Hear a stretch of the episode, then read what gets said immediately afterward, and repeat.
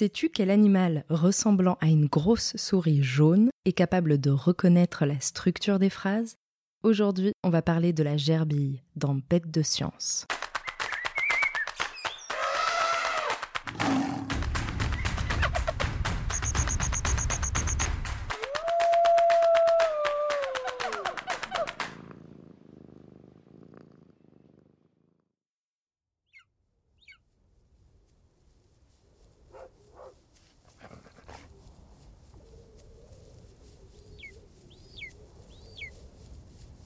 C'est un beau matin d'automne.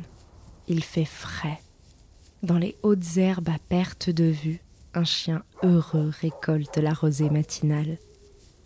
Nous sommes en plein cœur des steppes mongoles. L'étendue d'herbes vertes et de rues s'arrête un peu plus au sud, là où débute le désert de Gobi et son infinité de sable fin. La capitale du pays Oulan Bator est à plusieurs jours de cheval, tout au nord.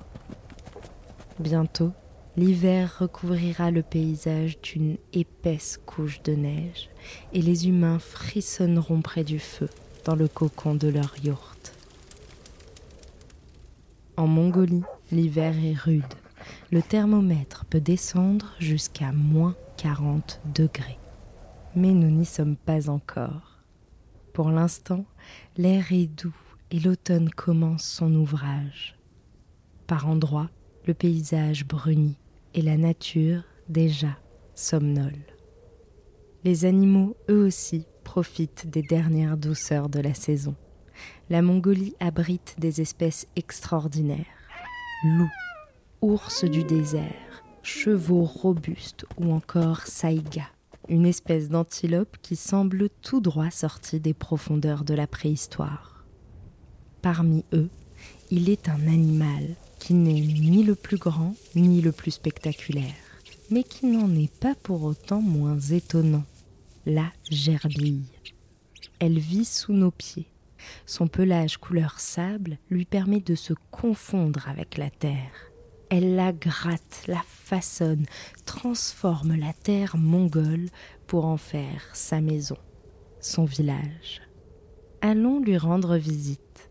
Mais avant cela, il va falloir creuser un peu et rétrécir au passage.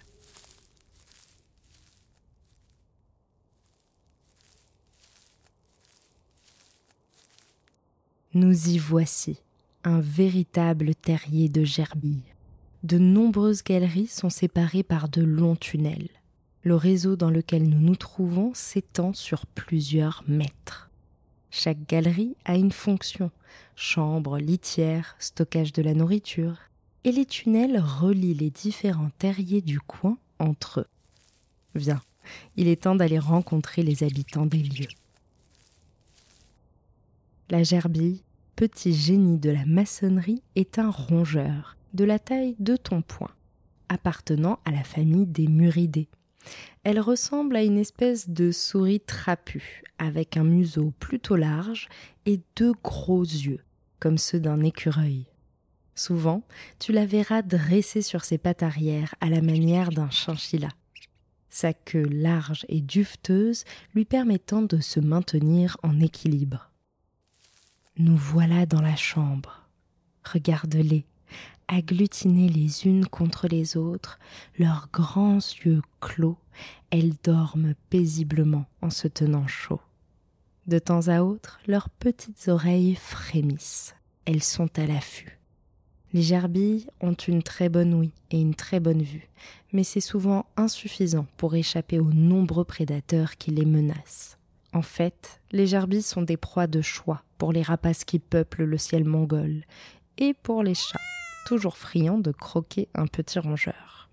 Mais ici, au chaud dans leur terrier, loin de la surface, nos gerbilles sont en sécurité. Les petits viennent à peine de naître. Ils n'ouvriront les yeux que bien plus tard. Pour l'instant, ils ne pèsent encore que quelques grammes, et leurs parents veillent sur eux avec beaucoup d'attention. Bientôt, ils leur apprendront à aller chercher de la nourriture dans les champs de blé ou de hautes herbes tout près d'ici. Car la gerbille est granivore, même si elle mange volontiers de petits insectes. Et son grand appétit pour les céréales en fait bien souvent une menace pour les cultures humaines.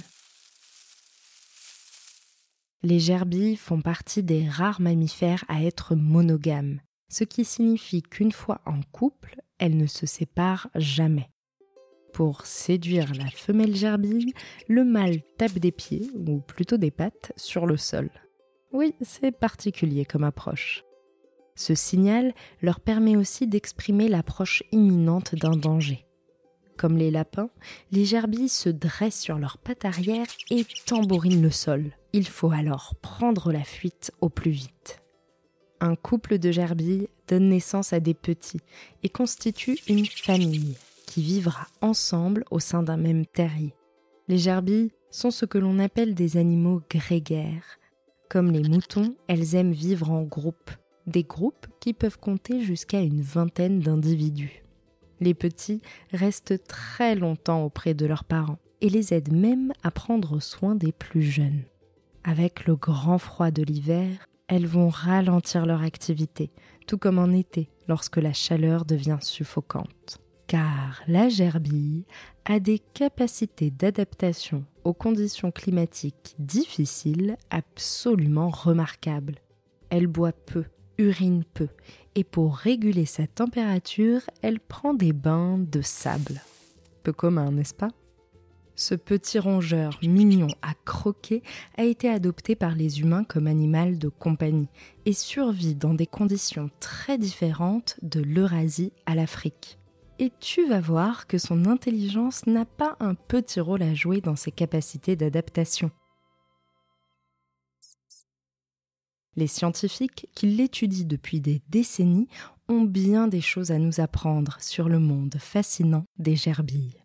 En mettant à profit l'ouïe exceptionnel des gerbilles, les chercheurs ont voulu comprendre si elles étaient en mesure de déceler la structure dans une séquence sonore.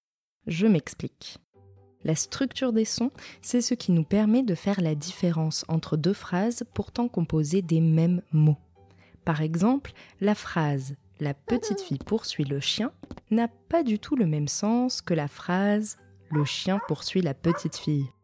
Nous sommes là face à deux situations très différentes. Pourtant, ces deux phrases contiennent exactement les mêmes mots. Ce qui leur donne un sens différent, c'est leur structure, c'est-à-dire l'ordre dans lequel les mots sont prononcés. Cette structure, si importante dans le langage humain, est ce que nous appelons la syntaxe. Dès l'âge de 6 mois, les petits humains sont capables de repérer cette structure dans des suites de sons. Les chercheurs ont utilisé un test comparable à celui utilisé pour les humains et ont décidé de mettre au défi nos chères gerbilles. Voilà un pari audacieux.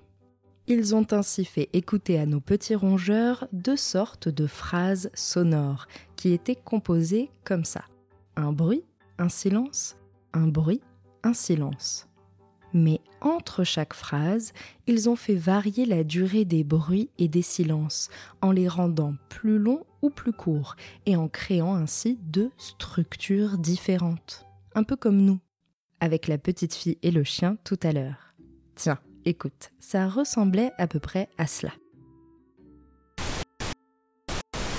Entends-tu la différence?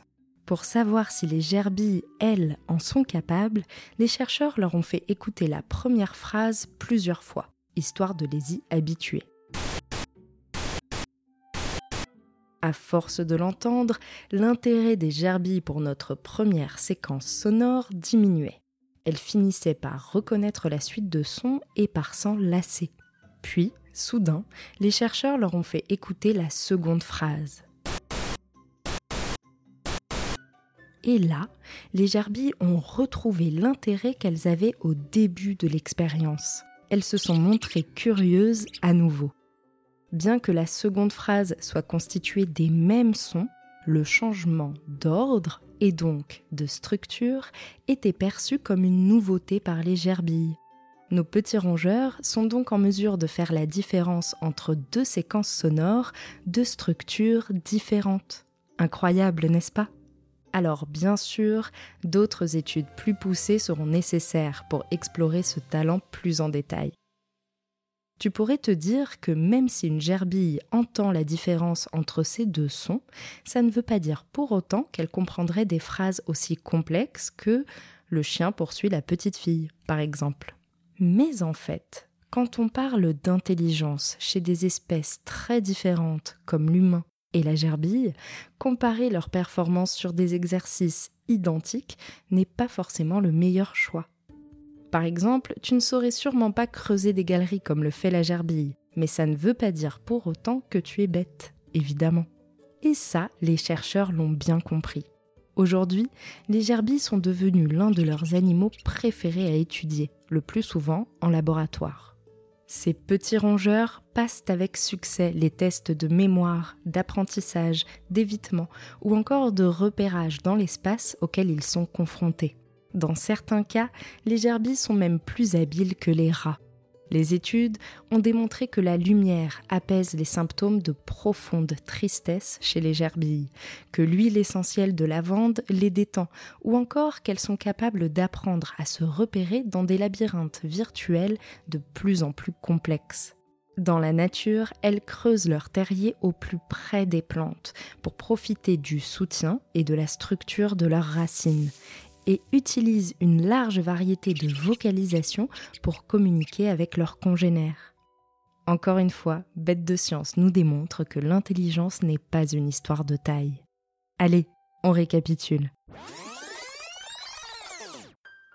La gerbille est un mammifère appartenant à la famille des rongeurs. Grégaire et sociable, elle vit en groupe au sein de grandes familles étendues qui cohabitent dans un même terrier cette dévoreuse de céréales a mauvaise réputation auprès des humains. Pourtant, elle est dotée d'une excellente vue, d'une excellente oui et d'une intelligence qui en fait un sujet favori pour les scientifiques. Capable d'apprendre des tâches, de résoudre des problèmes ou de se repérer dans l'espace, la gerbille parvient même à distinguer des différences de structure dans des suites de sons, comparables à des différences de syntaxe dans nos phrases. Alors, pas si bête, la gerbille. Merci d'avoir suivi cet épisode de Bête de Science. Si ce podcast te plaît, tu peux t'abonner pour découvrir de nouveaux épisodes toutes les deux semaines et en apprendre toujours plus sur la vie fascinante des animaux. Si tu nous suis sur Spotify ou Apple Podcast, tu peux même nous laisser 5 étoiles pour nous dire qu'on a fait du bon travail. Ou nous laisser un commentaire si tu veux qu'on parle d'une bestiole en particulier. À bientôt, jeune aventurière et jeune aventurier.